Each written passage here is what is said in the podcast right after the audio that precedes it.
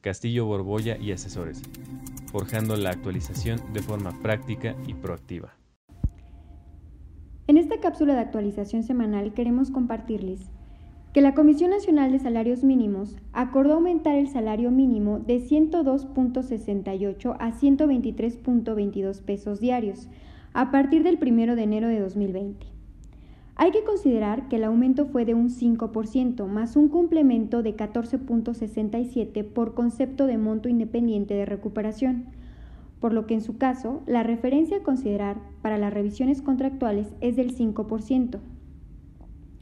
Para la zona libre de la frontera norte solo se consideró el 5%, ya que el mínimo en esa región pasará de 176.72 a 185.56 pesos diarios. López Obrador hizo oficial el nombramiento de Raquel Buenrostro como la nueva titular del SAT, en reemplazo de Margarita Ríos Farjat, quien recientemente fue seleccionada como ministra de la Corte. Buenrostro es licenciada en matemáticas por la UNAM y tiene una maestría en economía por el Colegio de México. Ella se venía desempeñando como oficial mayor de la Secretaría de Hacienda y era la responsable de realizar todas las compras consolidadas del gobierno federal. Nos encontramos con la novedad que la Secretaría de la Función Pública determinó inhabilitar por 10 años a Miguel Ángel Osada Aguilar, quien ocupaba el cargo de director de Pemex Explotación y Producción por su responsabilidad administrativa en contratos de la llamada estafa maestra. Y si ya estamos hablando de funcionarios públicos que han cometido conductas que han empañado su función, se dio a conocer la sustitución de Idalia Salgada, quien se desempeñaba como titular del Instituto de Verificación Administrativa de la Ciudad de México, toda vez que la exfuncionaria viajó en un avión privado de un empresario, circunstancia que a título de la jefa de gobierno representa un abierto conflicto de intereses. En su lugar fue designada la licenciada Teresa Monroy, quien fue asesora jurídica del área de servicios de salud pública en el entonces Distrito Federal y posteriormente ocupó un cargo similar en la Secretaría de Salud Federal.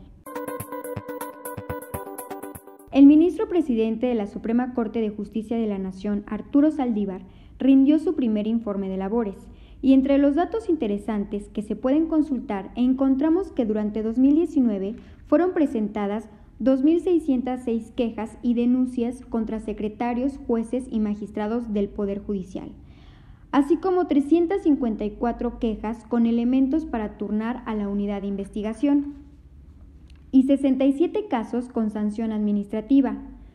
20 magistrados de circuito fueron sancionados, 2 destituidos y 7 suspendidos sin goce de sueldo, así como 9 jueces de distrito fueron sancionados, 2 sustituidos y 7 suspendidos sin goce de sueldo.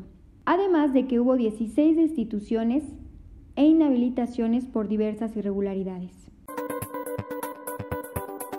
De acuerdo con el informe mensual de reportes de operaciones de enero a octubre de 2019, la Unidad de Inteligencia Financiera reveló que durante ese periodo fueron reportadas 365.476 operaciones inusuales, que son aquellas operaciones que no concuerdan con las actividades o movimientos de los clientes a sus bancos, y 8.416.778 operaciones relevantes, que son las relacionadas a depósitos bancarios en efectivo por un monto igual o superior a 10.000 dólares. Además de que dicha unidad ha recibido un total de 4.207.751 avisos por parte de sujetos obligados, siendo la actividad más reportada la referente a derechos personales de uso y goce de inmuebles.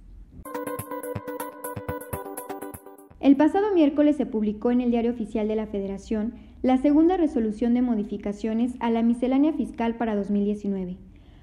Lo más sobresaliente de esa resolución es el señalamiento del segundo periodo general de vacaciones para el SAT, que comprende del periodo que va del 23 de diciembre de 2019 al 7 de enero de 2020. Recordemos que durante esos días dicho organismo no presta ningún tipo de servicio a los contribuyentes y tampoco corren plazos legales. Si requieren de información más detallada sobre los temas abordados, pueden contactarnos en www.aboempre.com.mx. Les agradecemos que en este año que termina nos hayan dispensado su confianza y preferencia y hacemos votos porque en el 2020 sea un año de logros tanto profesionales como personales. Me despido esperando que la información les haya resultado de interés y utilidad.